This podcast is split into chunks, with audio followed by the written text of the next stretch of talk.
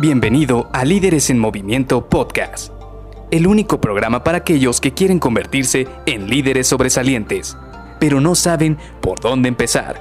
Te revelaremos los secretos mejor guardados que te ayudarán a triplicar los resultados de tu equipo. Con ustedes, su anfitrión, mentor en temas de liderazgo, CEO de Líderes en Movimiento y entrenador Pokémon que presume haber atrapado a todos en su Game Boy clásico, Luis García.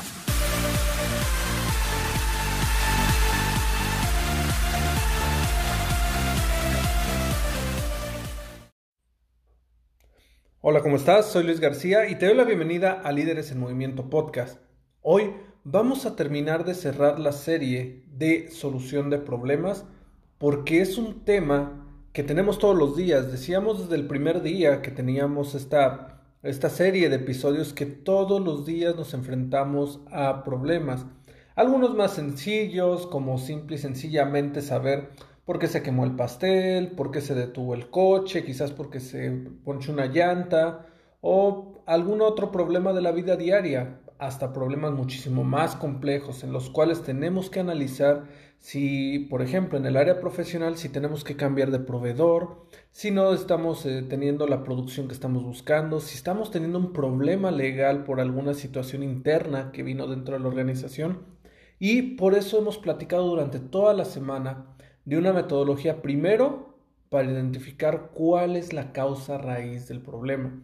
Y una vez que hemos identificado la causa raíz del problema, ahora sí partimos a la siguiente fase, que era poder proponer soluciones al problema.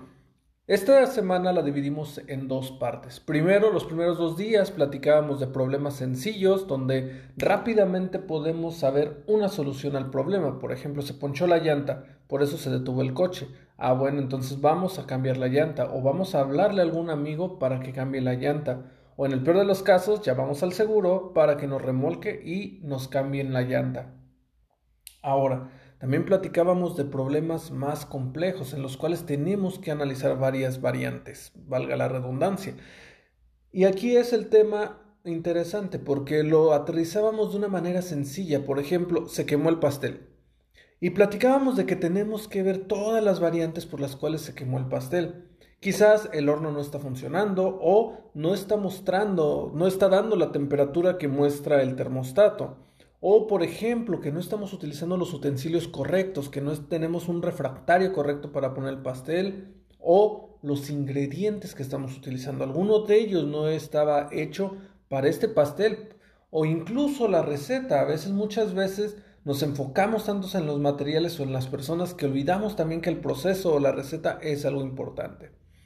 Entonces, este, este problema nos ayudó precisamente a desglosar el diagrama de pescado, a poder ver todas las posibles causas raíces que podía tener un problema y cerrábamos el día de ayer con poder analizar todas y cada una de las causas raíces. Y esto es un tema muy interesante porque platicábamos el día de ayer. Podemos tener 50 causas raíces, pero en el momento también tenemos que ir descartando todas y cada una de las causas que creemos que no son importantes. Ahora, por descartar no quiere decir que no vayamos a validar. Simple y sencillamente vamos a decir, estas las vamos a poner hasta el final porque creemos que no tienen tanto impacto en el problema. Y ahí lo que pasa es que empezamos a hacer experimentos o a revisar cada una de las posibles causas para ver cuál es el problema real. Por ejemplo, vamos al horno y revisamos, la, eh, ponemos un termómetro en la parte de adentro y vemos si realmente la cantidad que le estamos poniendo por la parte de afuera en la perilla al horno es realmente la temperatura que nos está dando. Quizás esa es la razón por la cual se nos quemó el pastel. O por ejemplo, ya revisamos el horno y vemos que no, específicamente el horno no es, si nos está dando la temperatura que buscamos. Ahora vamos a los refractarios, vamos al molde del pastel, vamos a ver si ese molde realmente está hecho para hacer un pastel o simple y sencillamente está hecho de un material que no nos va a funcionar para lo que estamos buscando. O también platicábamos de los materiales. ¿Qué tal si estamos utilizando una harina que no es para pasteles? ¿Qué tal si estamos utilizando una harina que quizás para un hot cake, por decir algo, para otro tipo de, de pan, pero no para pasteles? O la receta, el proceso, lo que nosotros le estamos diciendo a las personas que sigan, el ABC, el paso a paso. ¿Qué pasa si ese paso a paso no está funcionando? Y de esta manera vamos descartando todas y cada una de las opciones. Ojo, y esto es con lo que quiero cerrar el día de hoy. ¿Qué pasa si encontramos que tenemos cuatro, cinco, seis causas raíz? ¿Por qué me ha pasado? No sé si te ha pasado a ti, pero de repente llega un momento en el cual se te juntan tres o cuatro causas por las cuales tenemos un problema. Por ejemplo, vamos al escenario más crítico en esto del pastel. No estamos utilizando un horno que funcione para empezar o que nos está dando muchísima más temperatura.